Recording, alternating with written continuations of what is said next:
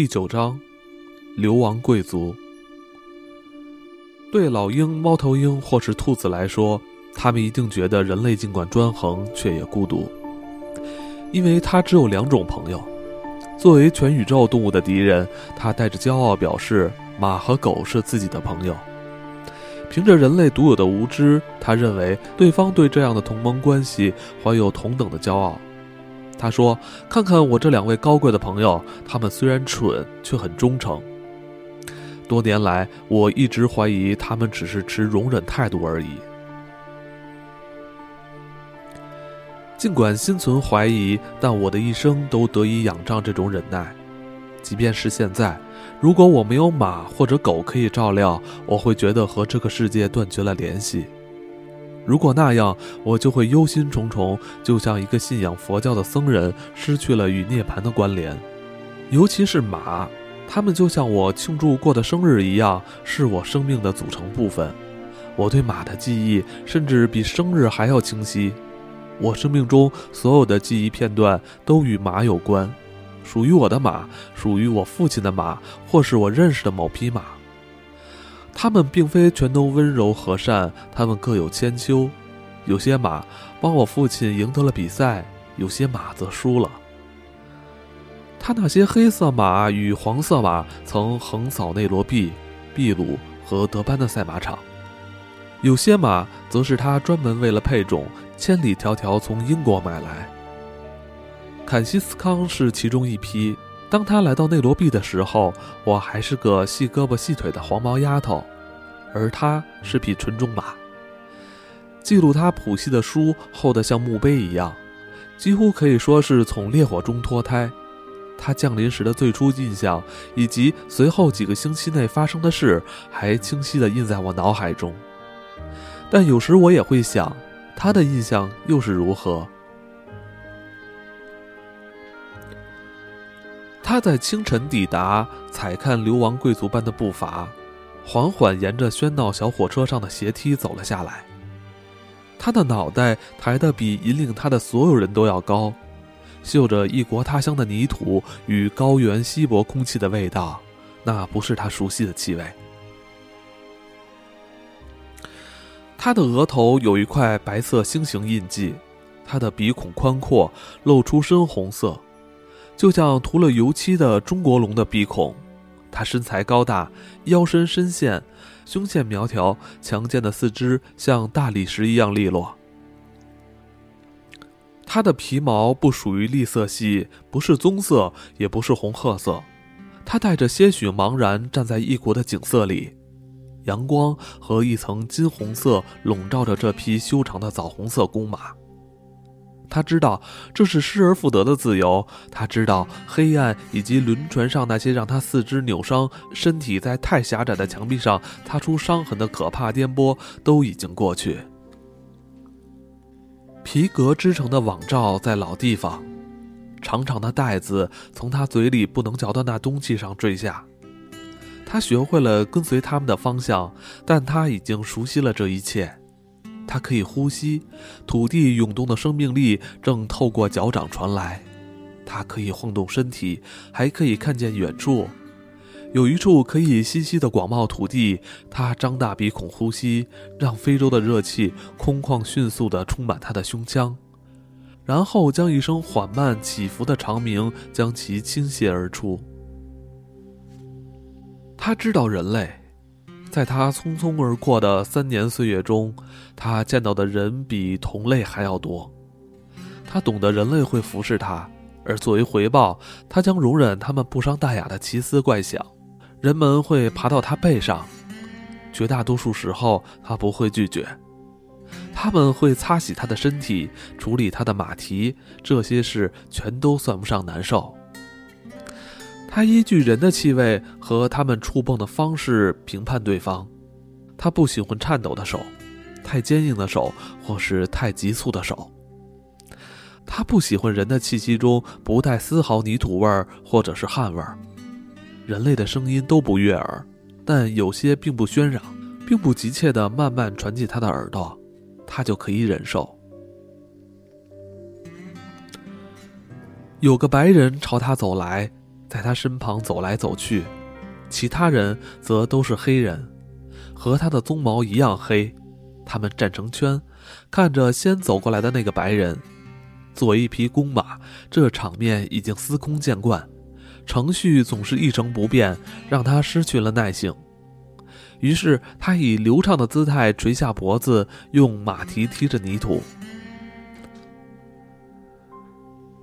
那个白人将手搭在他肩膀上，说了一个他熟悉的词语，因为这是一个老生常谈的词，几乎所有人触碰他或是看见他时都会说起。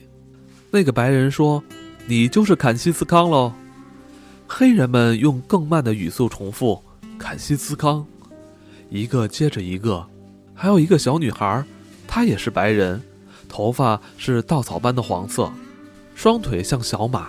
他反复说了好几次“坎西斯康”。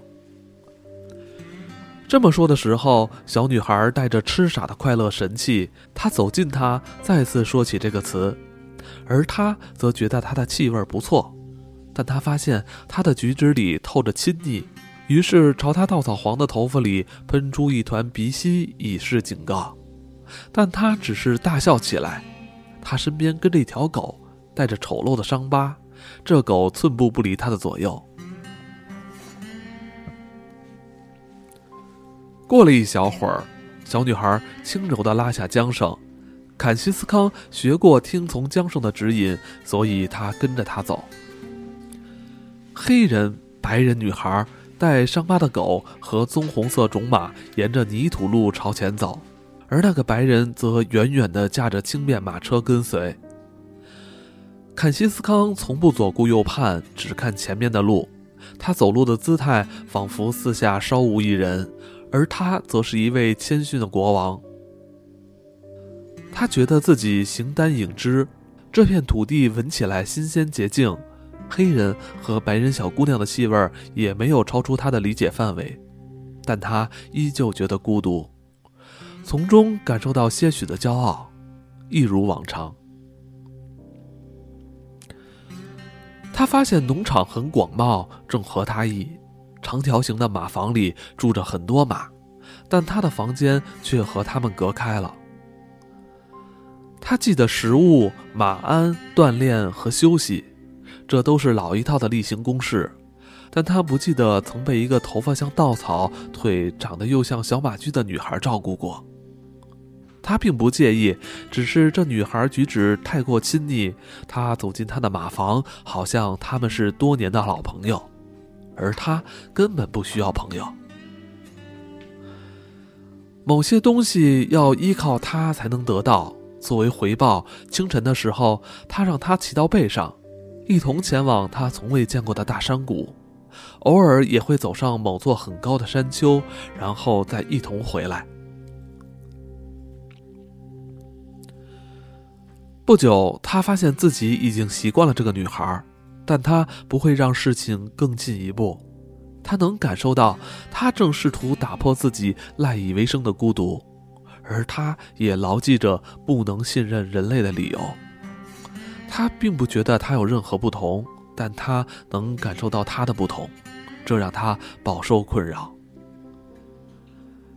一大清早，他就会来到他的马厩，为他套上头环，移开他厚重的毯子。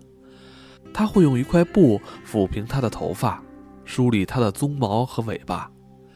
他会清理地板上的尿液，从被粪便弄脏的草垫中挑出干净的部分。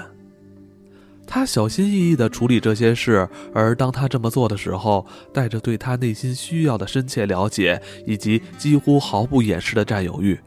他能感受到这一点，并且愤恨不已。他是最优秀的纯种马，纯粹的血液高傲地流淌在高傲的血管中。每当清晨来临，坎西斯康就用耳朵和眼睛等待着小姑娘的到来。因为他已经学会了如何辨识她光脚踩在被阳光晒硬的地面上的声音，学会了在其他事物中分辨她稻草一样的乱发，但当他真的来到他的马房时，他却远远地站在一角，看着他干活。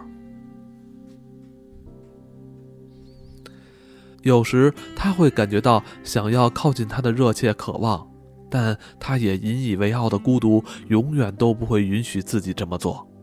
相反，这种渴望常常转化为愤怒，这愤怒对他来说就像别人的情绪般无从解释。他无法理解这种愤怒，所以当愤怒过去，他会像中了邪似的颤抖。有一天早上，女孩骑到他背上，像往常一样去山上或是山谷。那种愤怒突然窜过他的身体，就像一阵骤然的疼痛。他将她甩了下来，于是他倒在一棵树下。鲜血流过他稻草色的头发，他那太长的腿像小马驹一般的腿，即便是当那个白人和那个黑人搬走他时候，依旧一动不动。后来，坎西斯康在他的马房里颤抖流汗，他对那些试图给他喂食的人的不信任升为憎恨。整整七个早上，小女孩都没有回来。当他回来的时候，他再次躲到最远处的角落。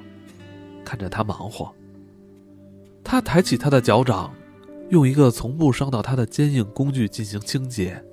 他就像尸体一样动也不动地站着。他是匹纯种的公马，对愧疚这种东西一无所知。他知道有些东西让自己颤抖，有些东西让自己恼火，但他永远不知道那些是什么，永远都不知道。他不知道那天清晨，他初次看见那匹栗色小母马时是什么让他颤抖，又是什么让他的喉咙发出连他自己耳朵都听着陌生的声音。眼看着自己的尊严悄悄溜走，就像一块从背上滑落的毯子，从未离弃过他的骄傲，也在瞬间可耻的消失了踪迹。他看见了那匹小母马，光滑、年轻、姿态悠闲，站在一片开阔之中，身边有四个黑人在照料他。莫名其妙的，他来到这片开阔地；莫名其妙的，他想要挣脱束缚，向那匹母马走去。坎西斯康用一种彼此都不熟悉的语调呼唤他，但其中一定蕴含了危险。那是他不熟悉的新声音。他向母马走去，高高昂着头，抬起利落的腿，而那匹母马却挣脱缰绳逃跑了。嘶鸣的声音和他一样急促。有生以来第一次，他愿意拿自己赖以生存的孤独交换别的东西，但他的愿望却背叛了他。只为他带来被拒绝和被藐视的羞耻，他能理解这些，也只能理解这些。他回到自己的马房，并没有颤抖。他踩着小心翼翼的脚步走了回去，每一步都分毫不差。女孩像平常一样来了，用灵巧的手指将新近死掉的毛发从她的皮毛中挑走，用柔软的刷子抚过她的全身。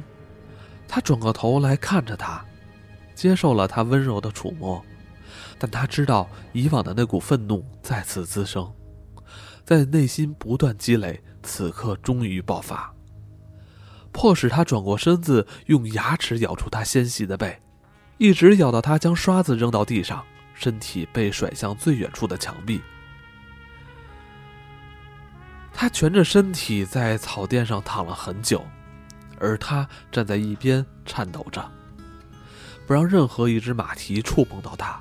他不愿意碰它，但那一刻，不管哪种生物敢碰它，他都会大开杀戒。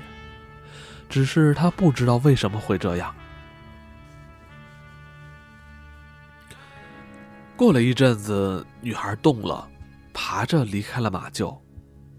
他则用马蹄刨穿了草垫，直到泥土。上下甩动着脑袋，像是摆脱愤怒。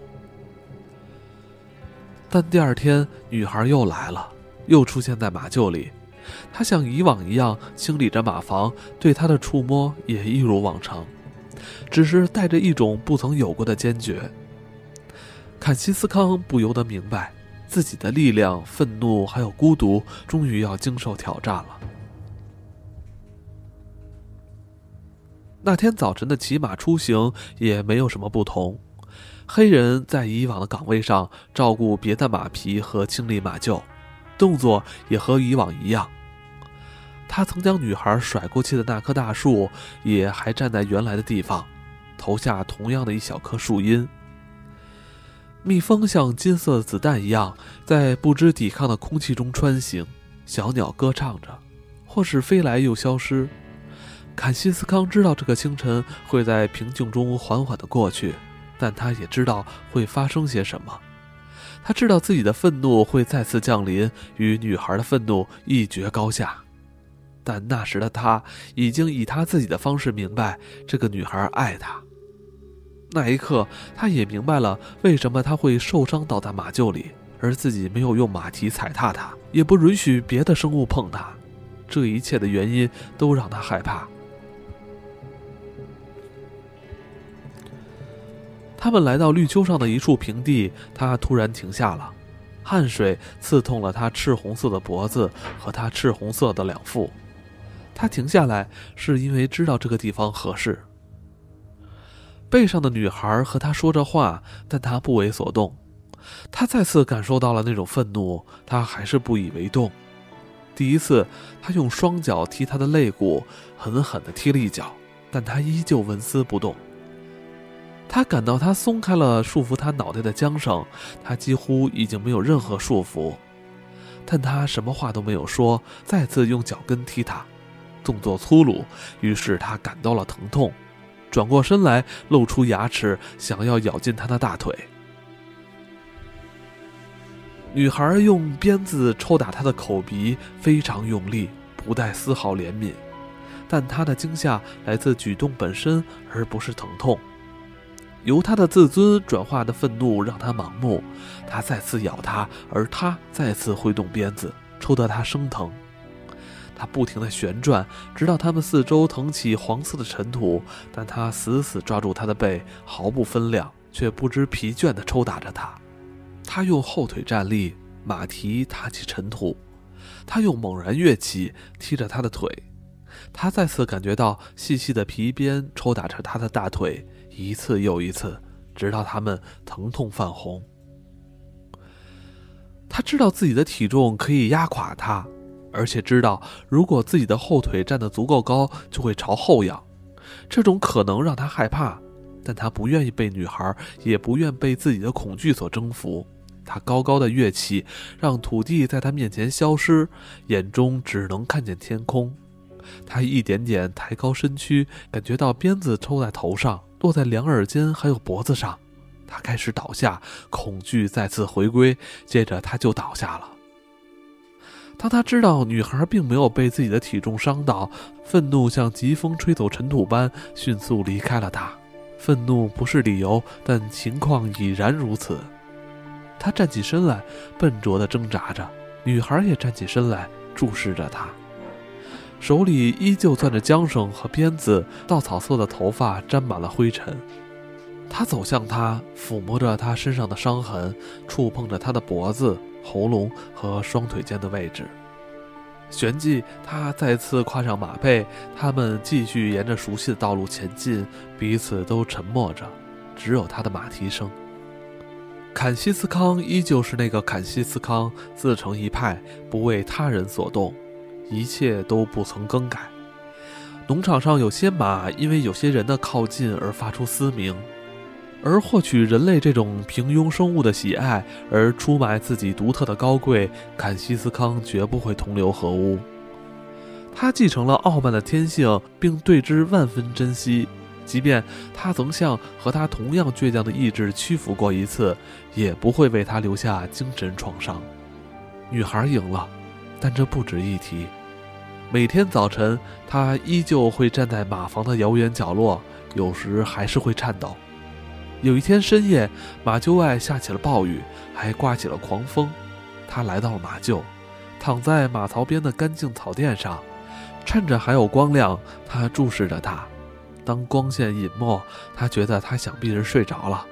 于是走上前，低下头，用宽大的鼻孔呼着热气，嗅他的气息。他没有动，他也没有。有一阵，他用柔软的鼻子揉乱他的头发，然后像往常一样高高抬起头。女孩就在他脚边，一同经历整场暴风雨。这场暴风雨看来并不猛烈。